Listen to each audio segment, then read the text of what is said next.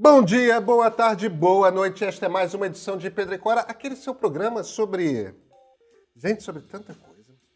Pedro e Cora, como você sabe, toda terça-feira, toda quinta-feira, no canal de YouTube no meio, ou, se você preferir, na sua plataforma favorita de podcasts. Eu sou Pedro Dória, ao meu lado está a minha amiga Cora Rona, e se a gente começar a contar para vocês o quanto tempo a gente fica na tela eu não conto. Você não conta? Não. Gente, vem e a gente conta.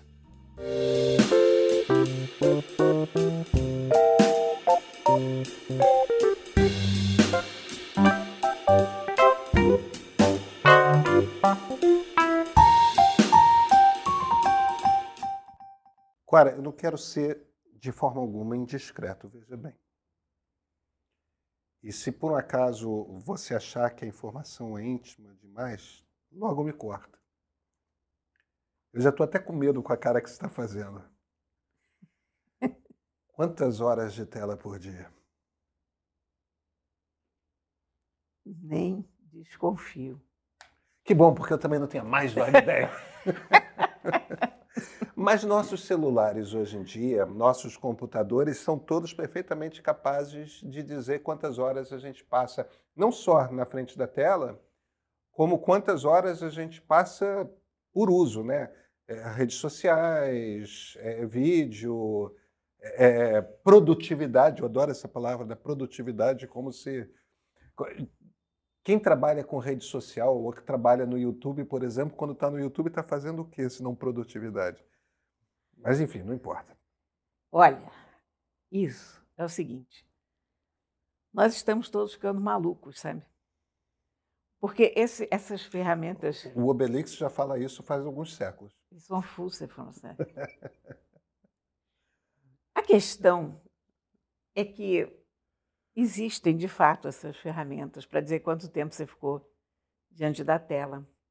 A gente sabe que ficar diante da tela não faz bem para os olhos. Ah, a gente sabe que, em tese, a gente deveria viver olhando para os passarinhos e dando pausas na, nos nossos momentos de tela. Eu imaginei uma cena Cinderela assim, né? Assoviando os passarinhos respondendo. E aqueles ratinhos carregando o vestido. Isso. Uh, a gente deveria viver no mundo real. Eu adoro os moralistas que falam isso. Que as pessoas vivem enfornadas nos seus telefones. Ah, que interessante. Moralistas, você classifica assim? Eu classifico assim. Eu acho que você está certa, mas tudo bem. que coisa feia estar nessa tela em vez de estar no momento presente. A questão é a seguinte: a nossa vida hoje está na tela. Está tudo aqui. Yeah. O que está aqui? O jornal, os livros, a comunicação com as pessoas, porque isso mudou. A comunicação com as pessoas antigamente era telefone. Uhum. Ou então você mandava o menino da casa com bilhete. Um próprio. É. Mandava, isso era antes do telefone ainda. Isso. Então, você teria, em tese, se você tivesse com o livro na mão, hoje ninguém reclamaria de uma pessoa estar com o livro na mão. Aliás, há muitos cartunistas que fazem sempre essa oposição. Pessoas inteligentes com livro na mão e pessoas estúpidas com uma tela na mão. É falso. Porque uma boa parte da leitura está aqui. E pode ser feita aqui. É. E ninguém garante que aquele livro seja bom, inclusive. Faz um tempo que eu não mando o Tomás, meu filho, com um bilhete para casa da vizinha de frente para informar alguma coisa. Faz tempo. Clara, é, eu acho que você tem toda a razão. E, e não é só uma tela, né? É, eu leio cada vez mais no Kindle e cada vez menos em papel. E tem um motivo para eu ler. Eu, eu comecei a usar um aplicativo do qual eu gosto muito chamado Readwise. Você já ouviu falar? Não. Ele, em essência, o, o, o que ele faz é o seguinte: ele junta todas as coisas que você marca de todas as fontes. Então ele está interligado com o meu Instapaper. Instapaper é um, é um aplicativo que eu uso que sempre que eu me encontro, me deparo com um texto na web que eu quero ler, que eu acho importante ler, eu jogo no Instapaper. E aí pode ser um artigo do New York Times, pode ser um artigo do Globo, pode ser um post num blog, pode ser um tweet, tudo eu vou jogando no Instapaper. Aí tem uma hora que tem aquele horário do meu dia em que eu paro para ler todas as coisas que me pareceram relevantes. E quando tem passagens que eu acho interessantes, eu sublinho. É, eu, tenho, eu tenho usado para podcast um aplicativo chamado Squid. E a vantagem do Squid perante outros aplicativos é o seguinte: você ouve uma passagem numa entrevista que você está ouvindo no podcast que você acha interessante, você tem como marcar. Ah, que bom isso. Ele abre o, o, a versão em texto que ele faz com inteligência artificial daquele podcast, aí você marca a parte que você quer. E eu uso, eu abro o meu Kindle e sublinho as coisas. O Instapaper, o Squid e o, e o Kindle conversam com o Readwise. Ah, que legal. E o Readwise manda para um software de. Eu, eu uso Evernote, tem gente que usa outros, mas desses softwares de, de coletar dados, né? Isso de ter todas as coisas que eu marquei em um mesmo lugar concentrado é um troço que vai se tornando tão útil na minha vida que sempre que eu estou lendo um livro de não ficção que é de alguma forma relacionado em trabalho em, em papel, já ia dizendo texto, veja só. é, quando, quando, eu, quando eu vou lendo em papel, eu já me ressinto de. É quase como se essa leitura é inútil. Sim, porque você não pode recortar aí. Porque eu não posso marcar as coisas que eu estou lendo. Agora, mas isso quer dizer, no fim das contas, que, que veja, o podcast eu estou sempre ouvindo no celular. O Instapaper eu provavelmente estou no computador. O Kindle eu provavelmente estou no Kindle. Até acontece às vezes de eu estar tá porque eu não estou com meu Kindle, eu estou num Uber, uma coisa assim, eu abro no celular para, tipo, ler mais algumas páginas é, do livro eu, que eu, eu tô... em geral, leio muito no Kindle do celular. É, eu, eu, eu, eu tendo a preferir no Kindle mesmo. Sim, eu também, é. mas nessa coisa de... Do, Isso. Do táxi, é verdade. Isso. Então, telas são muitas, entendeu?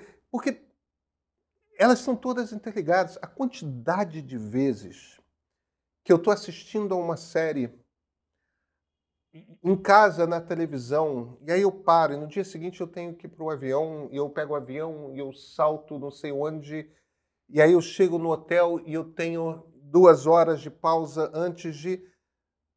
Eu abro o iPad e eu continuo assistindo do mesmo ponto a série que eu estava assistindo na Netflix. É, as telas são todas interligadas então, se você começa a contar o tempo que você passa na tela, eu acho que é um pouco isso que você está falando, né? É, isso, isso na verdade, é que eu vi um artigo na Wired, escrito por uma moça chamada Sarah Hagi, não sei se eu estou pronunciando certo, mas ela alega que a gente contabilizar o tempo de tela é o caminho mais certo para a gente ficar doido. Está acabando com a vida da gente. Eu só não concordo por uma coisa, porque eu já deixei de contar. É. Porque se eu contasse, eu estaria numa espécie de angústia aqui, inteiramente deslocada da realidade. Porque você dizer, ah, assim, oito horas no computador, possivelmente passo até mais diante de telas. Mas a questão é a seguinte: o nosso trabalho passa por aí, a nossa vida social passa por aí, as nossas consultas culinárias passam por aí. Eu hoje não consigo nem ir preparar uma comida sem uma tela, porque eu não abro mais livro de culinária. Isso definitivamente mudou. Eu acho lindo o livro de receita, mas receita pela internet é muito mais fácil. Uhum. Então, tudo na nossa vida, o, o mundo mudou. Você sai na rua, dependendo da cidade onde você está, a tela está na rua. Se você estiver em Nova York, está lá. Times Square. E se você estiver é. no Japão, tem uma esquina famosíssima. Em Tóquio. Em Tóquio, que tem uma, uma imensa tela que pega dois lados da parede e ali aparecem os desenhos mais interessantes. Em geral, é um gato gigantesco. e aquele gato aparece e olha para o mundo dele e tal, e é lindo. Enfim, a gente está cercado de telas. O material do nosso tempo, o material de comunicação que a gente tem é tela. Então é um pouco surreal isso de você ficar marcando o tempo de tela ou botar o, o computador em cinza, em tons de cinza, o telefone para para evitar ah, a tela. Tem gente que faz isso. Tem né? gente que faz isso, de botar, de botar o telefone em tom de cinza para. Para ficar menos atraente. Para ficar menos atraente. Eu te, já falei com você que eu tenho usado menos o telefone desde que eu adotei os modelos dobráveis. E, de fato, aí é um, motivo, um momento de tela que eu evito. Mas eu não acho que seja realista a gente pressupor que existe uma coisa chamada vida real e uma coisa chamada tempo de tela, porque as duas coisas estão super entrelaçadas nesse momento. É, eu. A única coisa que eu de fato faço é, depois de seis horas da tarde, tanto o meu celular quanto, quanto o meu computador vão para um tom âmbar. Ah, sim. Corta, um, corta uh, tira a luz azul, né? É, tira o tom branco. É, é, mas isso, isso é uma medida quase medicinal, digamos é, assim. Né? Sanitária. Né? É. é, é. Que tem, de fato, uma coisa de a luz azul, por ser a, a, a frequência de cor da luz solar, ela, enquanto houver luz azul na sua cara, a sua produção de melatonina, que é a coisa que te leva a ter cansaço, não começa. Então é bom ver as coisas com luz amarela, que é a luz do fogo, etc., depois de uma determinada hora. É por causa disso, né? Porque a, a gente trabalha com informação.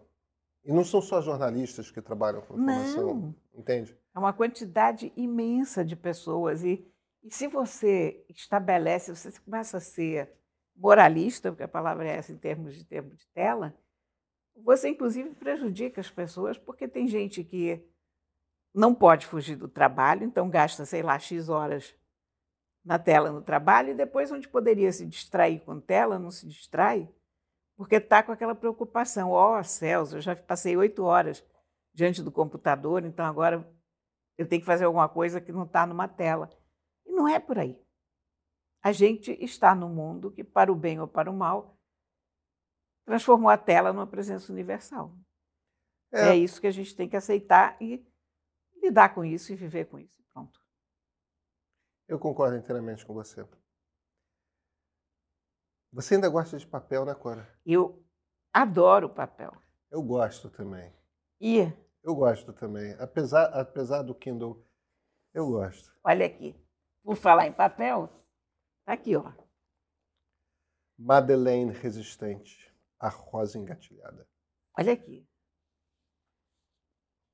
Hoje é uma graphic novel. E vou te dizer uma coisa. Graphic novels são imbatíveis no papel.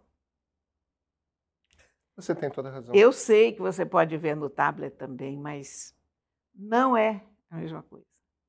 O tablet não é uma tecnologia calma como o papel. Essa história. Não, não, não, não, calma, calma, calma, calma, calma. Eu adorei. O... Me soou quase McLuhaniano, só que não é McLuhan. McLuhan fala em, em, em cool media e hot media, né? em tecnologia quente e fria. Ele não fala em tecnologia calma. O papel é uma tecnologia calma uma tecnologia calma. A e... tela não é. O teu olho posa no papel. E relaxa. Ele, e ele relaxa. Sim. O teu olho passa na tela. Acho que você está certo. Você já leu. A, a putz, é, você. É, você conhece um aplicativo chamado Comixology? Eu conheço, é, é um aplicativo para tablet. Para tablet. Que é compatível com o Kindle, é da Amazon. Pois é, mas olha aqui, o tablet não é uma tecnologia calma. Certo. O tablet irrita o teu olho depois de... Se você fica olhando muito fixamente, coisa que o papel não faz. E o Kindle não tem qualidade Não, não para reproduzir uma graphic novel. Que o Comixology é um app da Amazon para você instalar nos tablets que te permite ler graphic novels na tela, né? É. com a qualidade que você não consegue ter no Kindle, evidentemente, porque ele não tem a mesma definição. Essa aqui, particularmente, porque às vezes você tem umas graphic novels em que a arte não é tão importante. Às vezes a, a diagramação é fundamental, mas o desenho não é tão detalhado. Mas há um tipo de graphic novel que é sensacional visualmente, essa aqui é. E eu acho um pecado você não, não ver em papel. De verdade, sabe? Qual é a história? Eu estou imaginando Isso que é a aqui- resistência francesa. Então, Madeleine Riffaut é uma senhora, está hoje com 99 anos, e ela deu um longo depoimento para Dominique Bertaille e Jean-David Morvani, Morvan, aliás, sobre os tempos dela na resistência francesa, quando ela era muito jovem. E isso aqui é a primeira parte dessa história. Acabou de sair aqui no Brasil, editado pela Nemo, é uma ótima editora de HQs, tem um, uma qualidade de, de apresentação incrível. Olha, a tradução é da Renata Silveira. Essa história é linda, está muito bem contada. A gente sempre pensa, ah, como é que aquelas pessoas entravam para a resistência? A gente ouve falar na resistência, a gente ouve falar na guerra. A gente ouve falar também cada vez mais que a França teve menos resistentes do que, se, do que fazia crer, né? Porque nos anos 60, 70, a França ainda era toda a França resistente. Depois começou, começou a se ver que não foi bem assim, que teve muita gente colaboracionista, que havia resistência, porém, né? Então, essa senhora foi uma pessoa da resistência. Ela, de fato, ajudou a combater os nazistas. E é muito bonito ver a juventude dela e, e o empenho dela contra o inimigo. E é, é uma história de super-herói, de uma certa maneira. Porque, imagina, não era fácil ser resistente num país dominado pelos alemães. É, eu, eu imagino que. Porque a gente está falando de pessoas sem treino militar, né? A gente está falando de uma garota de 16, 17 anos. O... Se você cai, não é só morte. Não, você é torturada, Tortura, você é- é estuprada, as piores coisas do mundo podem acontecer. É claro que a pessoa muito jovem tem aquela inconsequência da juventude, aquela ingenuidade de achar eventualmente que nada vai lhe acontecer. Mas ainda assim é necessário ter muita coragem, é Agora devia ser. Imagina aquele bando de nazistas. cima. muita atitude. Devia ser um troço que devia dar olha, medo, filha da mãe. Ela é uma personagem adorável. E essa graphic novel está tão lindamente feita. Essa, essa coisa dos tons de azul dá um aspecto misterioso, ela é toda. É, a, a capa me passa uma coisa meio no ar. É, no ar, é um pouco no ar, é um pouco no ar. Mas é muito bem feito. Isso que eu estou te dizendo é uma arte tão bonita que você quer parar em cada quadrinho ficar olhando os detalhes, sabe? Do desenho. É... Eu adorei isso. Estou ansiosa para ver os próximos volumes. E olha, gente, eu vou insistir mais uma vez: história em quadrinho não é só para criança, não. Eu adoro graphic novel.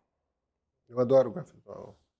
Isso aqui, qualquer pessoa que pegue, de qualquer idade, vai se apaixonar por essa menina e vai mergulhar nessa história. E, inclusive, não é só a história que está aqui, tem uma boa parte também dos depoimentos da senhora Madeleine hoje, né, da, que conversou com eles quando estava com 93 anos, contando coisas da sua infância aí e da sua adolescência num país ocupado.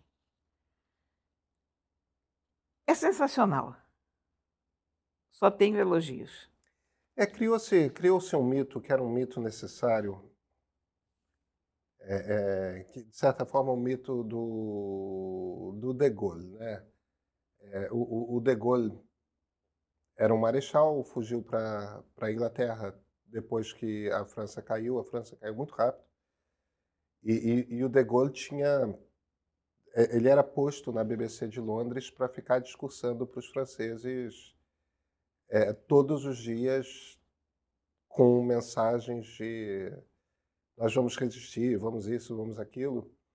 E depois da, da Segunda Guerra, os americanos meio que, os americanos fizeram uma escolha, os americanos e os ingleses, eles fizeram uma escolha que talvez eles não tivessem muita escolha não fazê-la, que é alguns países, como é o caso principalmente da França, mas também é o caso da Holanda, tal, é, eles trataram como se não fossem países que tinham pertencido ao eixo.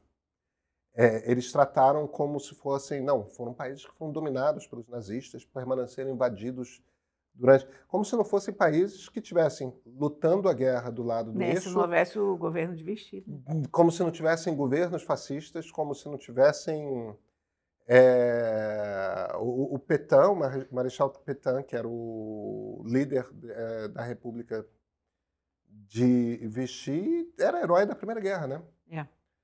E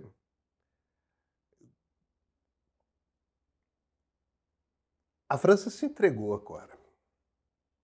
Nenhum país cai em. Os ingleses, não é só porque eles estavam do outro lado da poça. Os ingleses lidaram com bombardeio sobre Londres, sobre as principais cidades, durante três anos.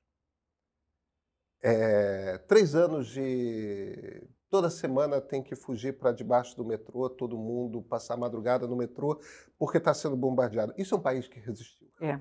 É, os franceses caíram em dois dias. Você viu um filme chamado Adieu les enfants?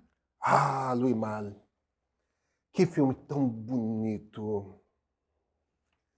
É, é uma porrada. É, eu, eu, eu, é, é uma cena que eu jamais vou esquecer, que é quando a última cena, né? Quando é, é, os nazistas chegam, pegam os meninos que são judeus, que, que eram que é uma escola católica, É. né?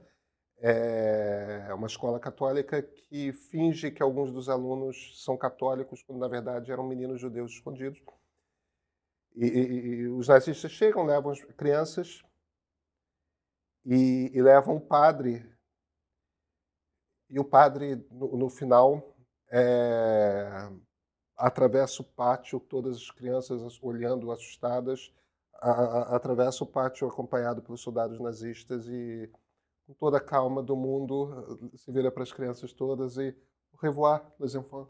É, tipo, é aquela coisa assim. E a gente sabe que o padre está indo para não voltar. É. É, Louis Malle é um cineasta. Agora, toda a história da Segunda Guerra, da resistência aos alemães, da colaboração com os alemães, ainda é uma coisa muito presente na Europa. E ainda é um tema em carne viva, porque você vê que na Polônia, por exemplo, hoje, você não pode questionar que a Polônia foi vítima dos alemães. É, mas a Polônia foi colaboracionista. Mas a Polônia foi Que horror. horrivelmente colaboracionista. Foi. Aliás, por falar em filme, você chegou a ver um filme chamado Ida? Aida. Não, não, esse não. Oh, esse é extraordinário. Esse é um filme muito recente. Olha aqui, eu estou dizendo muito recente, deve ter 10 anos. É um filme preto e branco, eu não me lembro do diretor, mas é extraordinário. É uma moça que vai procurar a história familiar dela.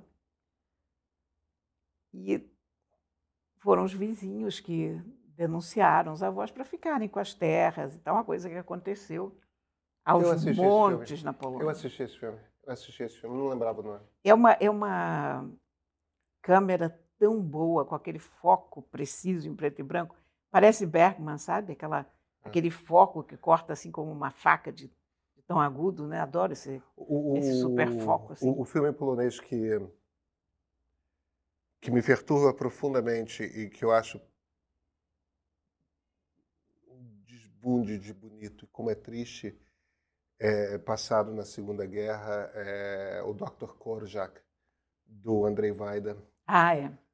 é que é de um, um professor, chefe de um orfanato dentro do gueto de Varsóvia, é, que enquanto está todo mundo ali naquela no gueto entre os colaboracionistas e, e, e, e, os resistentes e tem o levante do gueto, o, o cara só está tentando manter as 200 crianças órfãs vivas.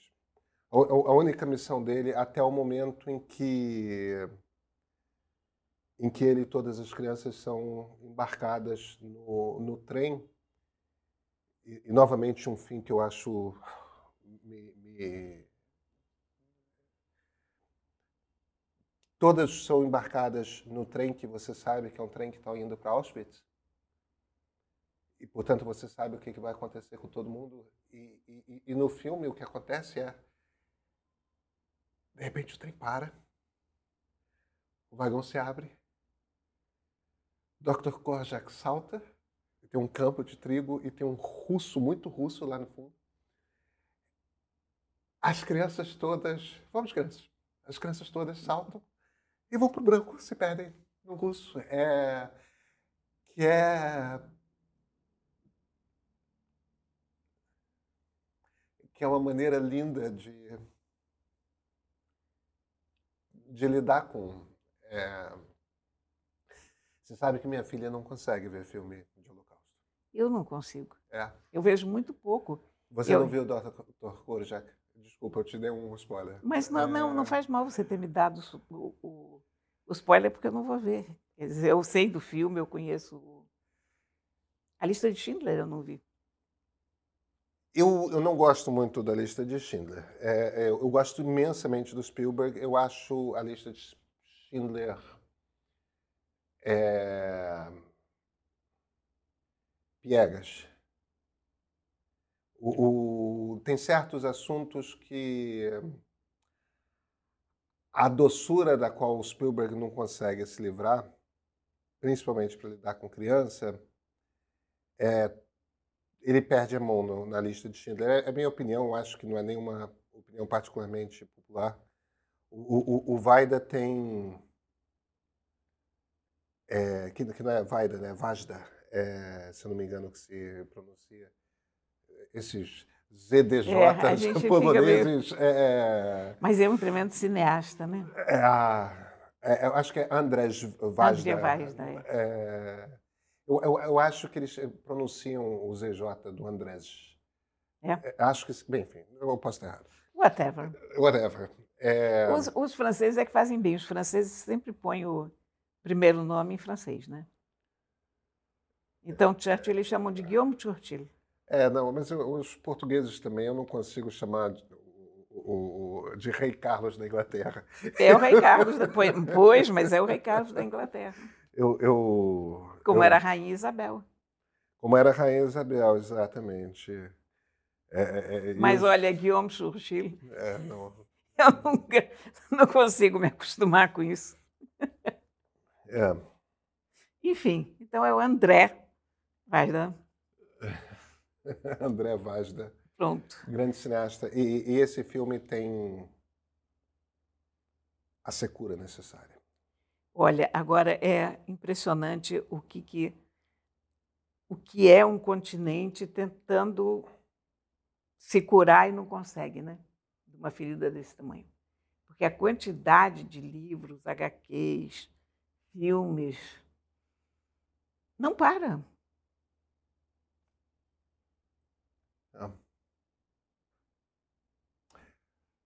Nos vemos na quinta-feira, Cora? Nos vemos na quinta-feira. Até quinta-feira. Thank you.